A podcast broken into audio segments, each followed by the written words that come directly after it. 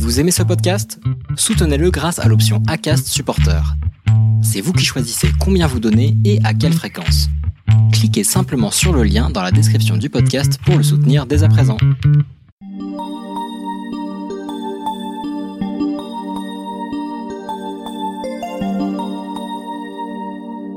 Qui que vous soyez, où que vous soyez, quoi que vous faisiez, bonjour. Je suis Dorian Vidal et vous écoutez Le Break. Pour le onzième épisode, je vais vous raconter une expérience que j'ai réalisée dernièrement. Je me suis coupé des réseaux sociaux pendant 31 jours. Mais je vous invite à rester jusqu'à la fin de l'épisode pour une petite surprise.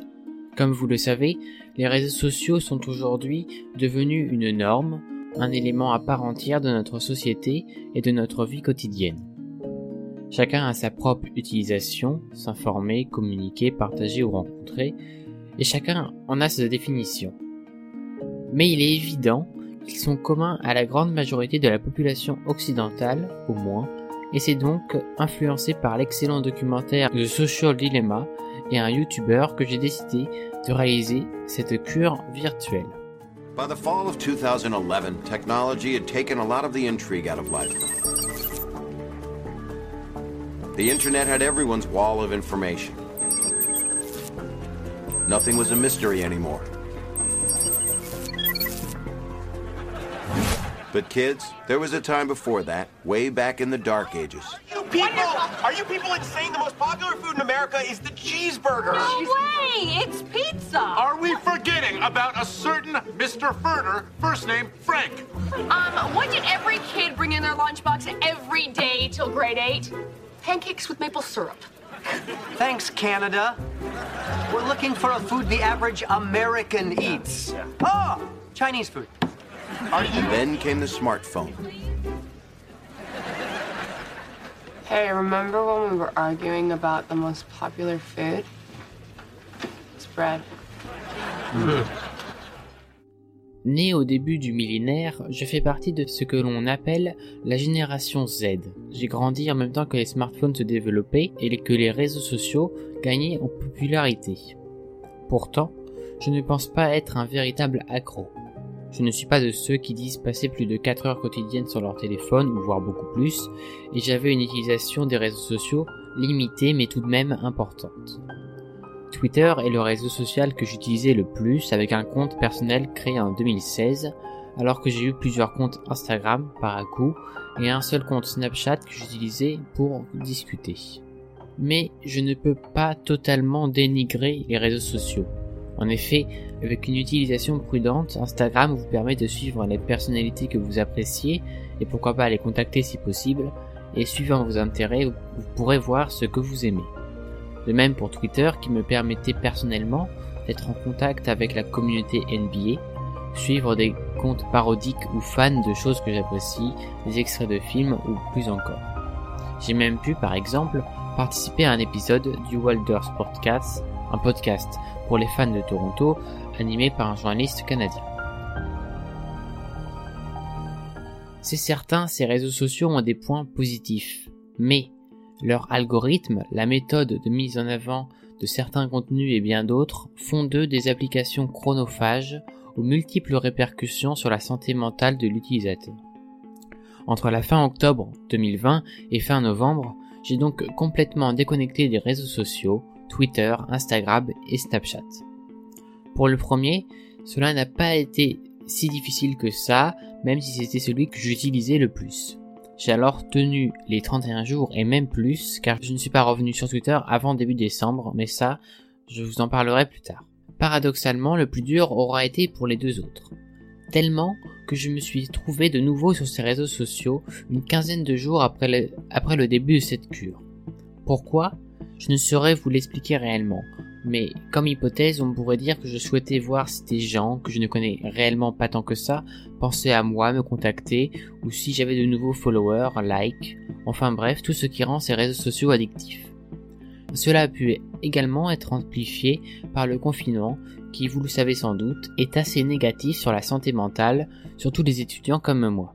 Cette rechute m'a alors fait réfléchir et quelques jours après, j'ai complètement supprimé mes comptes personnels Instagram et Snapchat. je ne compte pas revenir sur ces réseaux qui restent selon moi très superficiels avec cette sursexualisation et ce suresthétisme. En effet, on y voit majoritairement des images retouchées qui n'existent pas mais qui arrivent quand même à te faire sentir mal. Et je ne pense pas qu'ils soient essentiels, loin de là. Ma non-utilisation des réseaux sociaux a alors modifié la façon que j'avais de recevoir des informations.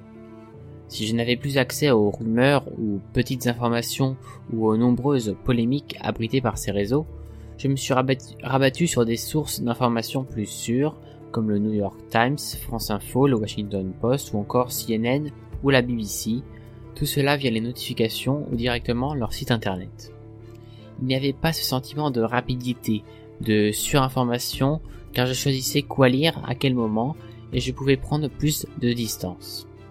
Par exemple, pour suivre les élections américaines, j'étais très bien informé, cela grâce au live CNN et au podcast notamment, et je n'ai pas été sujet à la désinformation ou à de quelconques fake news. J'ai aussi, en quelque sorte, retrouvé la capacité de me faire mon propre avis sur une question, un film ou une autre. Parce que, généralement sur les réseaux sociaux, plus particulièrement Twitter, une information arrive en même temps qu'un avis, qu'un opinion. Je pense donc que cette pause me permet de retrouver mon esprit critique et de pouvoir me faire un avis personnel sur un livre, un film ou un épisode de série, sans avoir été influencé par des critiques rarement mesurées. Je pense que cela est plus que positif et que ça fait toujours du bien. En bref, j'ai pu me recentrer sur l'essentiel, sur moi, ce que je pense, ce que je ressens, et je n'ai pas trop saturé mon cerveau. Même si je n'avais pas une large utilisation, le fait de ne plus aller sur ces sites ou applications, j'ai retrouvé du temps et j'ai donc pu, par exemple, me concentrer que ce soit sur les cours ou moi, en reprenant la guitare ou plus de méditation. Alors, vous vous demandez peut-être pourquoi être revenu uniquement sur Twitter? Principalement parce que je considère que ce réseau est une belle fenêtre sur la société tout de même, et que cela reflète bien le statut de notre monde. Et vu que c'est quelque chose qui m'intéresse et me questionne à titre personnel et certainement à titre professionnel dans le futur, je ne peux pas m'en passer totalement. Mais cette période m'a tout de même fait réfléchir et j'ai alors modifié mon utilisation. J'ai par exemple fait un tri parmi mes abonnements, mais aussi parmi mes topics et intérêts, pour ne voir en priorité que ce qui m'intéresse réellement. J'ai également coupé totalement les notifications sur mon téléphone je tweete beaucoup moins car il est important de prendre conscience que cela reste tout de même plus superficiel qu'autre chose. Et enfin, je ne vais plus sur Twitter histoire d'aller sur Twitter. Non, il faut y aller quand il y a un réel besoin, comme par exemple surveiller les rumeurs concernant la NBA, regarder s'il y a une information concernant un événement ou un film ou quelque chose, ou bien regarder les avis sur un film, une série ou autre. Mais il faut véritablement faire attention à ne pas trop se perdre et surtout vérifier les informations sur lesquelles vous tombez. Plus généralement, je pense qu'envisager le digital minimalisme est une très bonne idée. Vous trouverez des liens dans la description et sous le transcript si cela vous intéresse, mais par exemple, vous pouvez supprimer toutes les applications de votre téléphone que vous pouvez utiliser sans problème sur un ordinateur, couper les notifications ou même réarranger la disposition de vos écrans. Par exemple, si vous êtes sur Android, il existe une multitude de launchers minimalistes, mais aussi limiter le nombre de widgets. De mon côté, j'ai donc désinstallé les applications comme Netflix, YouTube, Twitter et autres, et j'utilise un launcher qui me permet d'afficher entre 5 et 7 applications sur l'écran d'accueil. Les autres sont-elles classées par ordre alphabétique et accessibles en faisant glisser mon doigt sur l'écran? Je vous conseille donc d'essayer à votre tour cette petite expérience pour tester cette addiction aux réseaux sociaux et réfléchir à une nouvelle utilisation. En tout cas, je pense que les apports positifs sont beaucoup plus importants que les négatifs et vous n'avez absolument rien à perdre. Merci de m'avoir écouté jusque-là. Il est maintenant temps de cette surprise que je vous teasais lors de l'introduction. Avec ce nouvel épisode, j'ai décidé d'innover un peu. Je vais donc vous proposer quelques conseils culturels en ces temps délicats. Pour commencer, parlons musique. Je vous ai choisi 4 albums avec le dernier album du rappeur et écrivain Gaël Faye, Lundi Méchant, Ensuite Evermore, le deuxième album de Taylor Swift, sorti cette année. Extension Level Event 2 The Wrath of God, qui signe le retour du rappeur américain Busta Rhymes. Et enfin Music to be Murdered by avec le side B de l'excellent rappeur Eminem, donc un album qui utilise et rend hommage à, un peu à Alfred Hitchcock. Winter is coming. Winter is coming. It's gonna be legend. Wait for it. And I hope you're not lactose intolerant because the second half of that word is dairy. No. Legendary. Ensuite, en termes de séries, je vous conseille bien évidemment Doctor Who, très bonne série britannique qui revient en 2021 avec une 13e saison depuis 2005.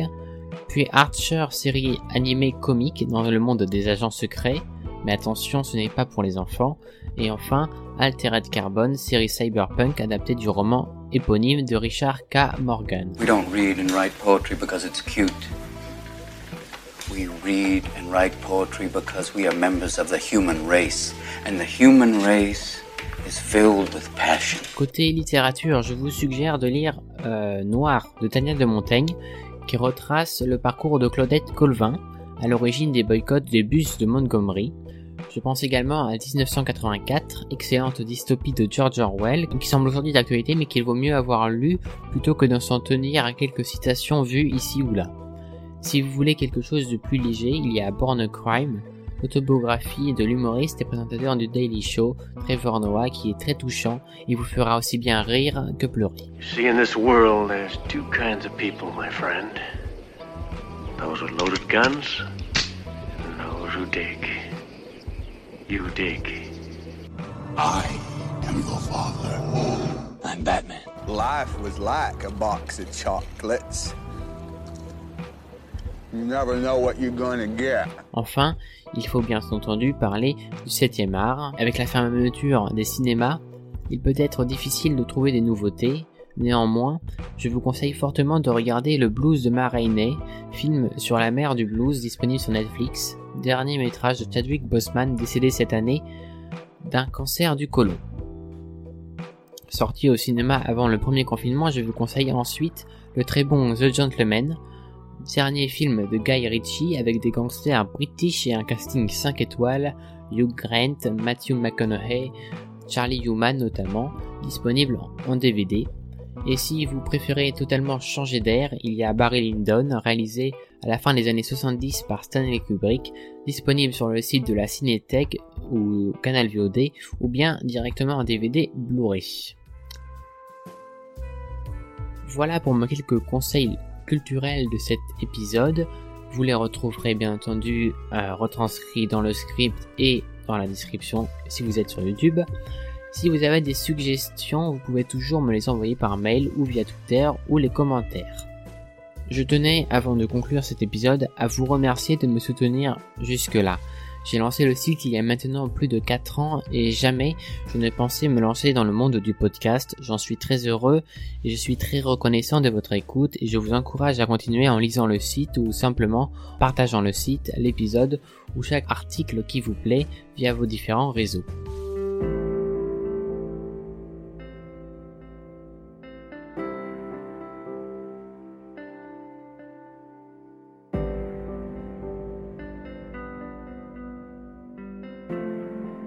Voilà, c'est la fin de cet épisode. Toute la production a été réalisée par moi-même, Dorian Vidal. Merci d'être resté jusque-là. Je vous invite à partager le podcast ou à le noter ou à le commenter, mais aussi à vous abonner par mail ou directement sur l'application de votre choix. Je vous retrouve très bientôt pour de nouveaux contenus. En attendant, riez, amusez-vous, cultivez-vous et surtout, portez-vous bien.